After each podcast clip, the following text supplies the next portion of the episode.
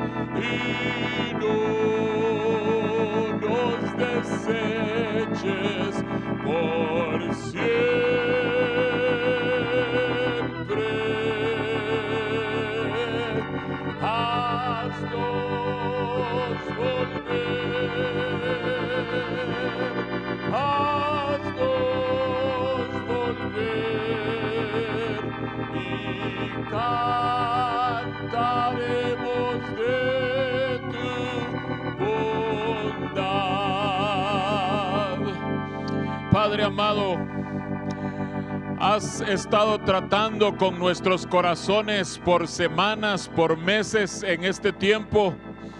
Y yo te pido por cada uno de los que estamos en este momento oyendo o que vamos a oír este mensaje, que sea un tiempo aprovechado para que nuestro corazón se vuelva a ti, para que nuestro corazón se acerque a ti buscándote como nunca antes en nuestra vida.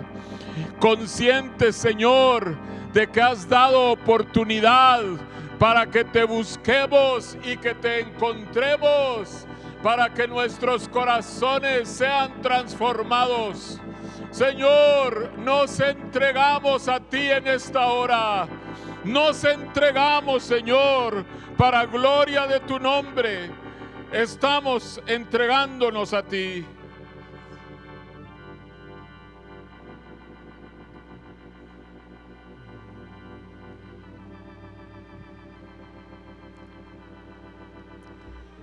Buenas noches hermanos, el Señor les bendiga. Si el Señor nos da la gracia esta noche, vamos a estar hablando de un tema muy importante, un tema un poco extenso y escabroso. Si el Señor nos da la gracia, podemos ver algo y, y al menos rascar la superficie, ¿verdad? Yo quisiera a los que gusten acompañarme en el libro de Lamentaciones capítulo 3.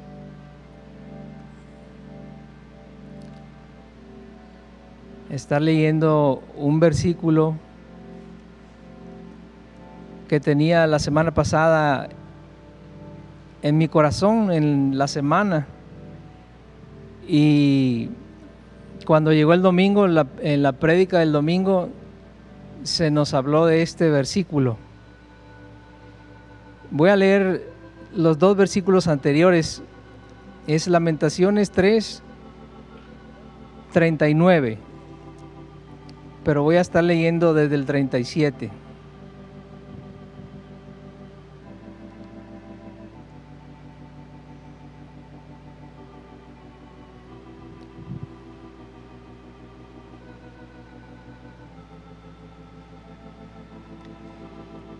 ¿quién será aquel que diga que sucedió algo que el Señor no mandó? ¿De la boca del Altísimo no sale lo malo y lo bueno? ¿Por qué se lamenta el hombre viviente? Lamentese el hombre en su pecado. Aquí en el contexto del profeta Jeremías, en el contexto de los juicios de Dios y seguramente de la tristeza que había en los corazones por los juicios de Dios que habían caído sobre el pueblo, en ese contexto de, esa, de, de esos juicios, de esa aflicción, dice el profeta, ¿por qué se lamenta el hombre viviente? Lamentese el hombre en su pecado. Eso es lo central, hermanos, lo céntrico de nuestra vida. Nosotros tenemos que tener una visión de la eternidad. Todo esto que está aquí va a pasar. Ahora, queremos hablar del arrepentimiento en estos minutos que el Señor nos dé. Y queremos enfatizar que así como no hay pecado tan grande que no pueda perdonarse para darnos la entrada a la presencia de Dios, asimismo no hay pecado tan pequeño que no requiere el arrepentimiento y el perdón para estar en la presencia de Dios. Voy a repetir la idea, aunque no sean las mismas palabras. Así como no hay pecado tan grande que pueda evitarnos entrar a la presencia de Dios, asimismo también no hay pecado tan pequeño que no requiere el arrepentimiento y el perdón en la presencia de Dios. Una cosa, hermanos, que he experimentado es que no hay pecados pequeños delante del Señor. No existe, la tal cosa no existe. Si somos faltos, somos faltos. Y si lo reconocemos, el Espíritu Santo está dispuesto a ayudarnos. Si lo reconocemos, si nos humillamos, como decían nuestros papás, si nos abajamos, hay oportunidad para que el Espíritu venga a ayudarnos a derramar nuestro corazón y que reconozcamos delante de Dios nuestra falta. Una vez mientras pensaba en esa, en esa verdad que nos han enseñado de que Dios no se hace de la vista gorda con el pecado, estaba yo pensando en eso y vino una palabra a mí que me decía,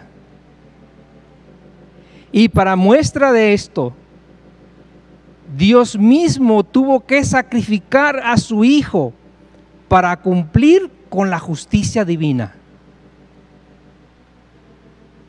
Dios mismo tuvo que sacrificar a su Hijo para cumplir con la justicia divina. ¿Cómo entonces nosotros podemos pensar que podemos pecar y decir, ay Señor, perdóname, y pecar, y Señor, perdóname, y, pecar, y Señor, perdóname, como si nada estuviera sucediendo. No, eso no es así. Y si estamos viviendo así es porque estamos lejos de la presencia del Señor. Eso no es así, hermanos. Eso no es así. A mí me llama mucho la atención la vida de uno de los hombres centrales en la historia del pueblo de Dios, que es el rey David.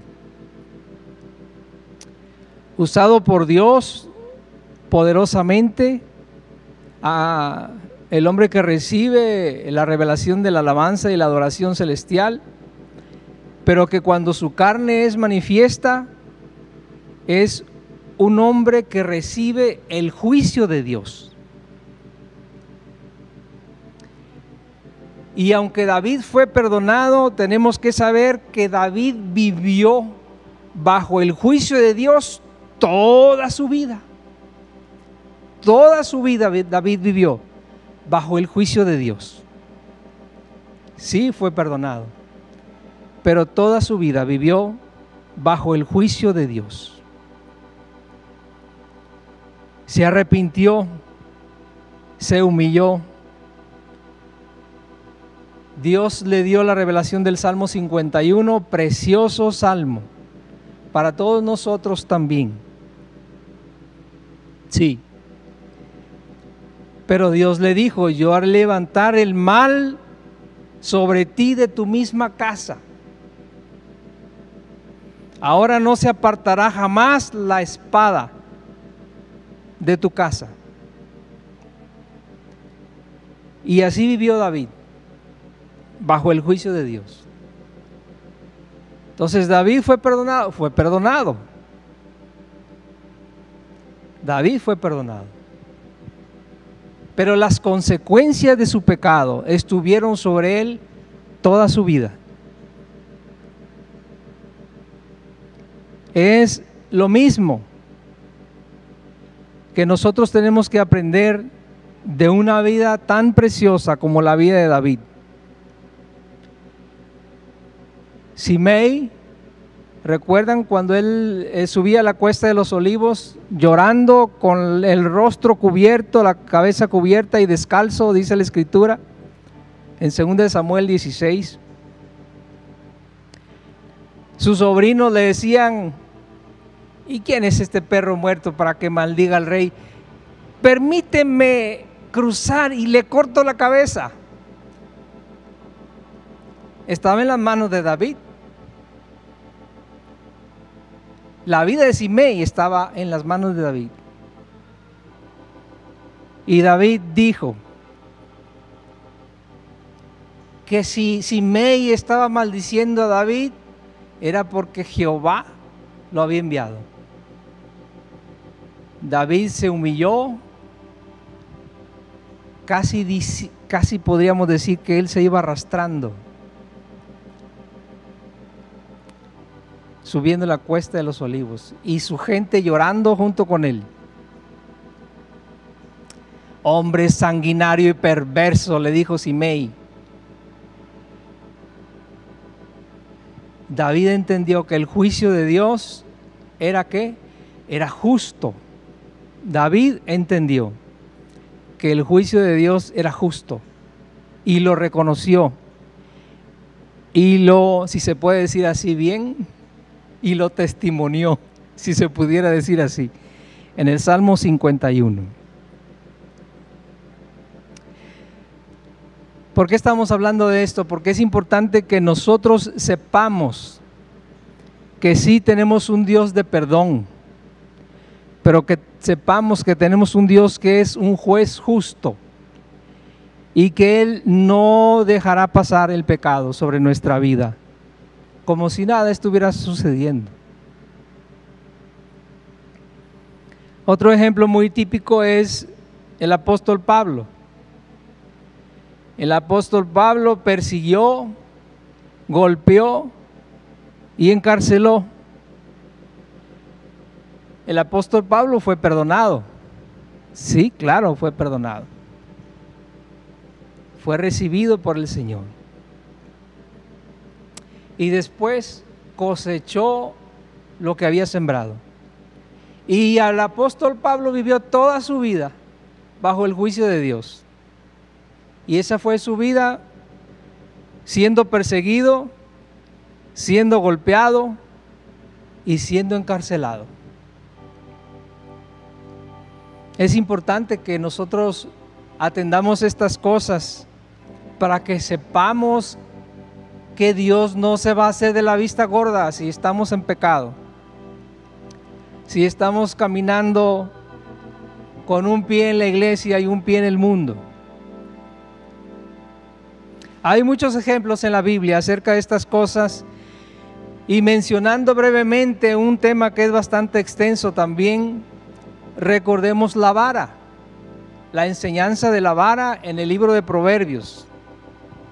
Aunque es todo un tema, tenemos que saber que algo central en el uso de la vara es que el niño aprenda que hay consecuencias a su comportamiento que hay consecuencias a su maldad que Él recibe un justo juicio cada vez que Él se revela a sus padres, cada vez que no obedece, cada vez que hay algo desagradable al Señor en su vida. Esto no le quita a Dios ni un poquito de su amor, de su misericordia. Esto no le quita a Dios que Él es un Dios de perdón. Simple y sencillamente esto establece lo que Dios ha designado, por así decirlo, en las escrituras para nuestro bien. Los que gusten acompañarme al profeta Isaías, verso 26.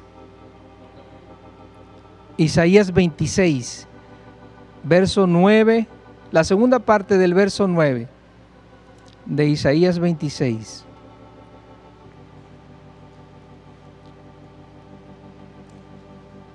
Esto es algo también de lo cual el Señor nos ha hablado hace poco tiempo allá en Santo Domingo.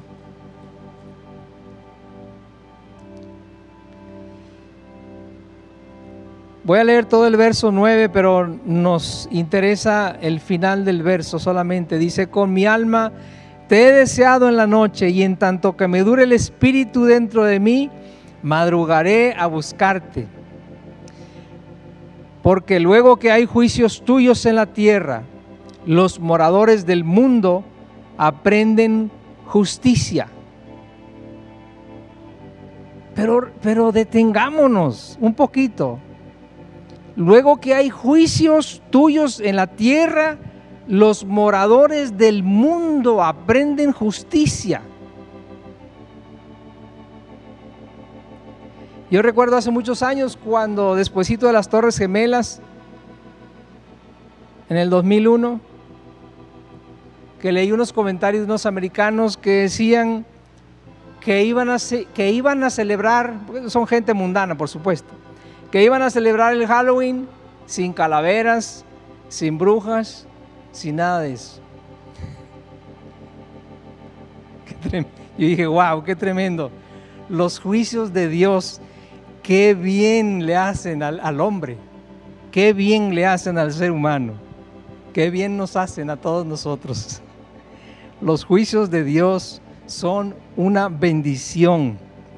Aunque mientras uno esté siendo sacudido, no crea uno que es para bendición, pero es el camino del Señor. Amén. Vamos a, ir a otra parte eh, hablando de esto del arrepentimiento, de saber de los juicios de Dios, de saber que estos juicios de Dios nos ayudan a buscar al Señor, a levantarnos de madrugada, a orar, sabiendo estas cosas. Vamos al Salmo 51 a ver una de las de las cosas, de las claves, podríamos decir así, que el Espíritu nos está dando a través de David. En el verso 4 del Salmo 51 después que David confiesa su pecado, ¿verdad? Natán le ha amonestado y Natán le ha dado las palabras de juicio para su vida. Es la última parte, nuevamente, la segunda parte del verso 4, pero vamos a leer todo el verso 4 del, capítulo 51, del Salmo 51 capítulo 51 de los Salmos, contra ti, contra ti solo he pecado y he hecho lo malo delante de tus ojos, para que seas reconocido justo en tu palabra, dice aquí en tus palabras, es, eh, es lo que dice, por las palabras que acababa de decirle Natán, y tenido por puro en tu juicio. Después de que David recibe estos juicios de Dios, por medio del profeta Natán, una parte clave en el arrepentimiento de este hombre es que él reconoce que es justo, que Dios es justo, que el sufrimiento que traerá a su vida es justo, que el juicio que ha determinado es justo, que está correcto. Esta misma idea encontramos en el Salmo 119.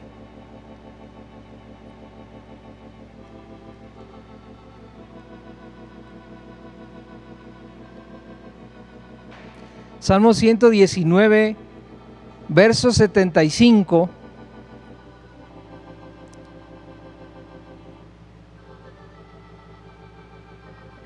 La misma idea, reconozco, bueno, aquí dice conozco, conozco, oh Jehová, que tus juicios son justos y que conforme a tu fidelidad me afligiste. Está bien, Señor.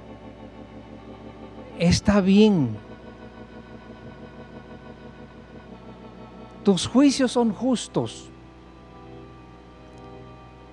Y conforme a tu fidelidad tú me has afligido. Es parte de tu plan. Es parte de tu amor. Como el padre que corrige con vara a su hijo. Los que, los que ya son padres saben que uno sufre muchas veces más de lo que sufre el muchacho.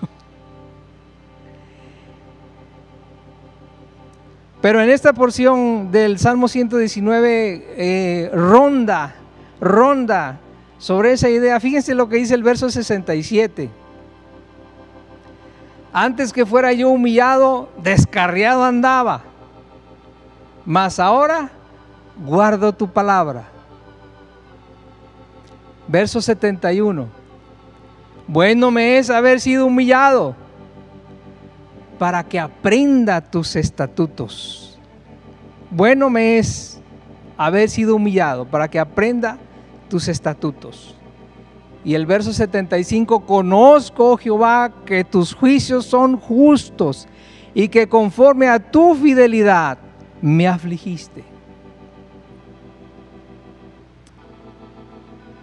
Tenemos un Dios amante, un Dios amoroso, un Dios misericordioso, un Dios compasivo y un Padre recto, un hombre recto, un hombre justo, un Dios que no se va a hacer el, de la vista gorda si estamos en pecado, si caímos en pecado, si estamos fallando. No, no, no. No, no, no. Hoy tenemos la oportunidad, hermanos, de ver estas cosas para que temamos, para que en nuestro corazón tema, porque ningún pecado va a pasar así como que no pasó nada. Ninguno. Va a tener sus consecuencias cada uno de ellos.